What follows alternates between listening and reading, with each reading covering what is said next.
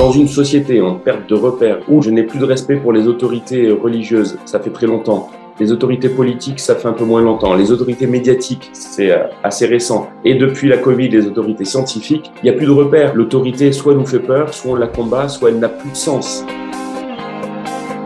un entrepreneur qui pratique du marketing authentique à l'endroit où il est, il changera pas le monde, mais il peut changer son monde. Et le marketing authentique, il découle de qui je suis. C'est comme si l'entreprise est une prolongation de qui je suis et pas quelque chose d'à côté ou quelque chose qui est juste bah, je fais ça parce que je ne peux pas faire autre chose. Non, non, l'entrepreneur pour moi est habité par quelque chose. N'y a pas besoin de faire semblant ou même de vendre quelque chose qui serait, comme on dit, fake. Le marketing, c'est du mensonge. Un entrepreneur de conviction ne devrait pas chercher à séduire, il devrait chercher à être authentique. Et en étant authentique, on attire des gens et on peut les influencer dans le sens noble du terme.